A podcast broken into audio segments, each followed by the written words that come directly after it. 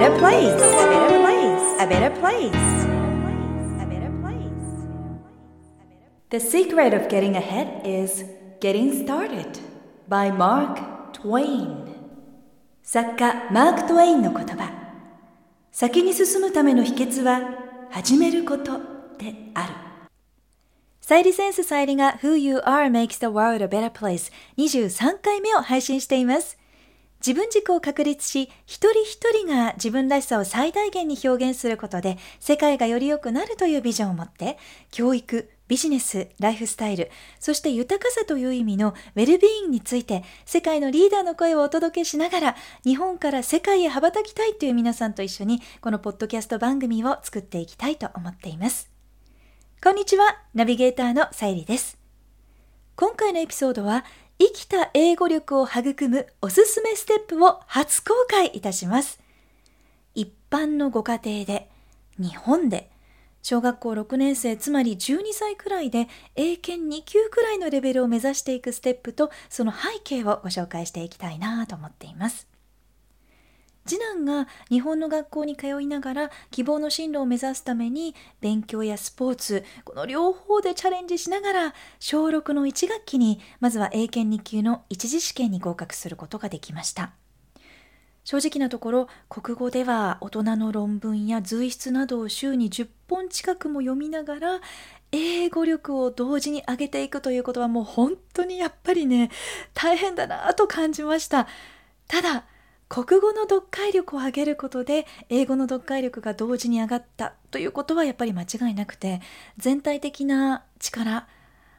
国語力が上がったことが英検2級合格につながったなとも感じています。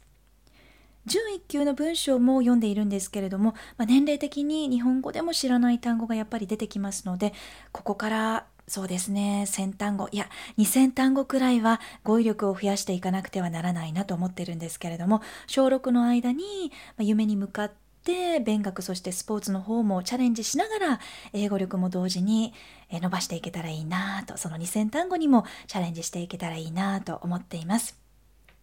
本物の英語力はこれからの時代大人も子供も苦手だからと逃げられない必須の力になるということは皆さんご存知だと思いますしいろいろ皆さんもご自身で工夫したりしながらも苦労されていると思いますがいろいろやっぱり気をつける点が出てきますので英語力については随時他のエピソードを挟みながらフィーチャーしていきたいなというふうに思っています。今までこのおすすめステップというのをご紹介するタイミングいつがいいかななんて慎重になっていた理由は英語習得のプロセスの中でアイデンティティクライシスを引き起こしてしまうこともやはりあるからなんです。お金をかけて留学する。そしてインターに行く、まあ、そんな方法ももちろん英語習得の一つのやり方ではあるんですけれども日本人としてはやっぱり日本人のアイデンティティや母国語である日本語が揺らいでしまうこともありますし一般の日本人のご家庭ご両親でも実践さえきちんとご家庭でできれば実践可能実現可能なステップではなくてはならないなというふうに感じていたからです。また英語の試験を受けて合格することが本物の英語力が身についたということでもありませんので目指しているレベルの英語力を試験だけではなくてまずは実生活で育めているということが何よりも重要となってきます。そこで今日は我が家も実際に実践してきた流れ、ステップをご紹介したいと思います。まず、グローバル育児900英単語は家庭で赤ちゃんの時から小学校低学年くらいまで日常生活で取り入れてきました。それがやっぱり全ての土台になりましたね。この900英単語はカタカナ英語ではなくってやはり発音がきれいでなくてはいけませんしテキストの単語としてではなくってきちんと日常生活に取り入れられているということが重要になりますつまり子どもたちが900英単語を使って質問されたり、えー、話しかけられたりしたら自然と簡単な受け答えができるというくらいまで脳と心に自分の言語として浸透していることがとっても大切でこれはご家庭の中でお母さんやお父さんと一緒に生活しながら楽しく取り入れていくことがやっぱり一番だなと感じています。一緒に絵本を読んでみたりまあ、例えばミルクをもっと飲みたいかと聞くときに Do you want some more milk? というふうに子どもの思考と行動に合わせて英語を使ってあげることです。英語で話しかけてあげることです。やっぱり触れ合いの中で英語を使う。これがやっぱりとても重要なんですよね。どんなご家庭でもこの900英単語くらいまではご両親が使ってあげることができるんじゃないかなと思っています。そんなに難しい単語ではないので発音をしっかりすることができれば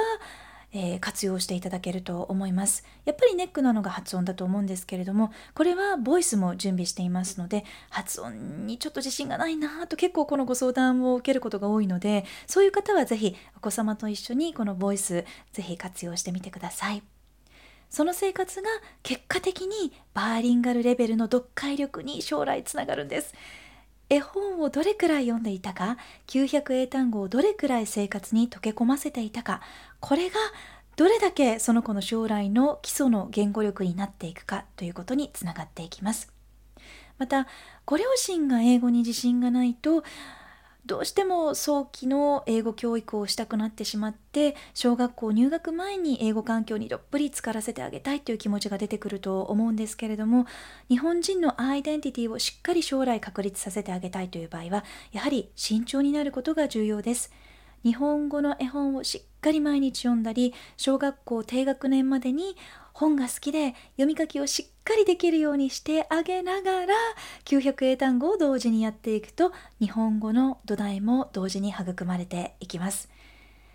900英単語のボールこれをまずしっかりといっぱいにしてあげましょう。これはやはり幼稚園から小学校低学年までにお勧めしたいことです。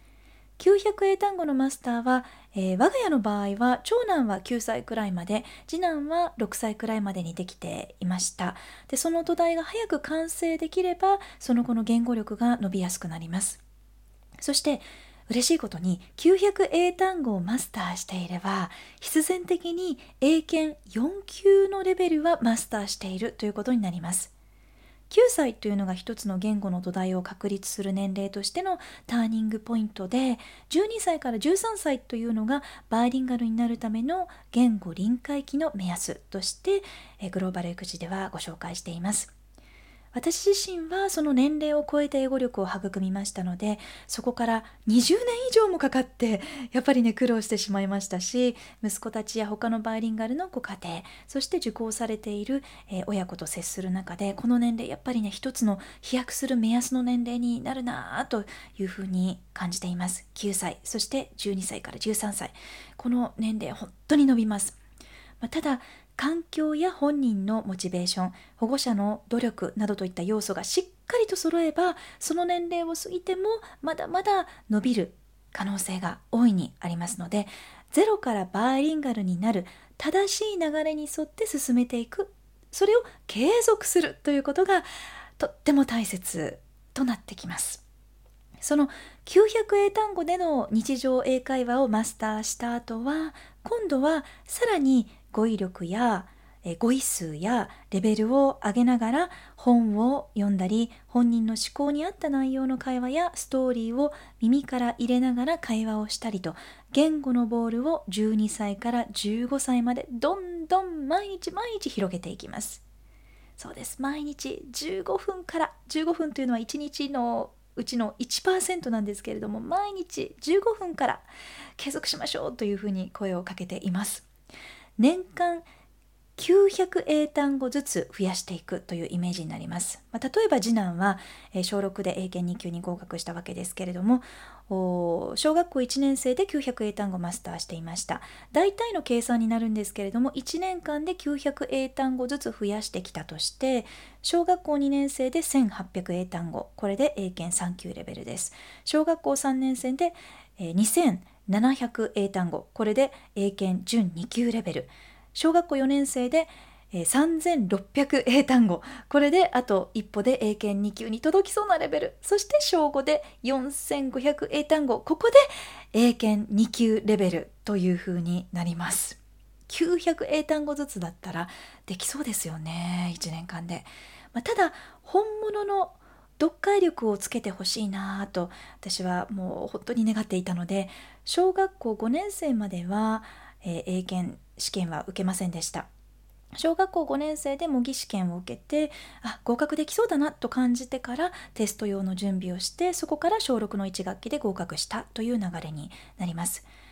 でも振り返ってみると小学校の低学年は語彙力やっぱりあの語彙数ですね全然足りていなかったんですけれども土台はしっかりしていたので小学校高学年でどんどんリーディングの量を増やしてもう一気に英単語の数を増やしていったという流れでした。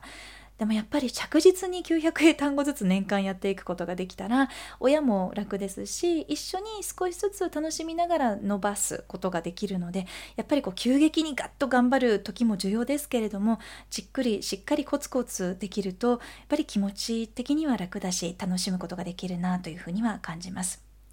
大切なことはテスト勉強をするのではなくて本人の思考のレベルや興味に合わせてストーリーを読む量や英単語の数を増やしていったということです。これはあくまでもおすすめのステップなんですけれども生きた英語力を育むためのステップはどんな年齢からスタートしても同じです。なので、えー、言語のボールをリーディング、リスニングのインプットのレベルを上げていきながら英単語を増やすことによってどんどんその言語のボールを大きくしながらあとの2つのアウトプットのライティングスピーキングの力が後から追いついてくるという感じです。900英単語を始めた年齢から1年ずつ900英単語ずつ増やしていくことが本物のバイリンガルへの道となります。しっかりじっくり着実にということですね。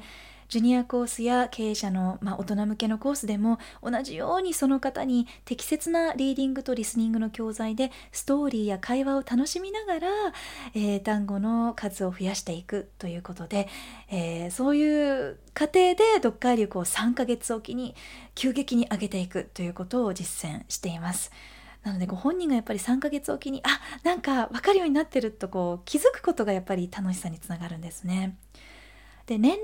が高い場合は、え1日に10単語ずつという感じであの単語を集中して暗記することになってしまいますので使い方が曖昧になってしまったりとか2つの言語例えば日本語と英語が同じレベルにならずにどちらかが弱い状態となります。でも自分の母国語がしっかりしていればそれでもいいなとも感じます。なので、え年齢相応の適切な進め方とステップを大切にしていきましょう。おすすめは12歳で英検2級レベル15歳で英検準1級レベルをマスターできれば日本語を犠牲にすることなくよりナチュラルなバイリンガルに近い状態を目指すことができると思います。このおすすめの年齢をぜひ参考にしていただきながらも、やばいと思った方は大丈夫です。スタートが遅れた場合は、ダブルスピードで追いつけるように努力をしたり、えー、ジュニアコース活用していただいたり、まあ、ご家庭でもうちょっと頑張ってみたり、もっと早く進められそうなご家庭は、えー、より早い年齢でこれを達成して、えー、言語以外の強み、まあ、例えばスポーツが得意という方もね、お子さんもいらっしゃると思いますし、アートが得意という方もいらっしゃると思うので、言言語だけではなくてそういった強み、えー、自分のアイデンティティの魅力を強化できるように取り組むことに時間を費やしてみたり、えー、してください。日本から真の意味でグローバルに活躍できる魅力的な人材がもう本当に本当にたくさん誕生することを一緒に応援していきましょう。私自身の英語力を育むまでの苦労話笑える失敗エピソードなんかも、まあ、ちょっと恥ずかしいんですけれどもぜひリクエストしてください。またどこかでご紹介できたらいいなと思っています。皆さんのエピソードもぜひ、えー、送ってくださいね。コツコツ継続。これが成功のポイントです。Good luck! さあこの番組は自分軸を確立し一人一人が自分らしさを最大限表現することで世界がより良くなるというビジョンで配信しています。私さゆりだけではなく世界の声そして皆さんの声をお届けできたらいいなと思っています。皆さんからのご質問メッセージリクエストも受け付けています。office at さゆりセンス .jp オフィスのスペルは OFFICE アットマークさゆりセンス .jp さゆりセンスのスペルは sayurisense.jp までお寄せください Thank you for listening Take care and enjoy your life till next time Bye bye Who you are makes the world a better place a better place a better place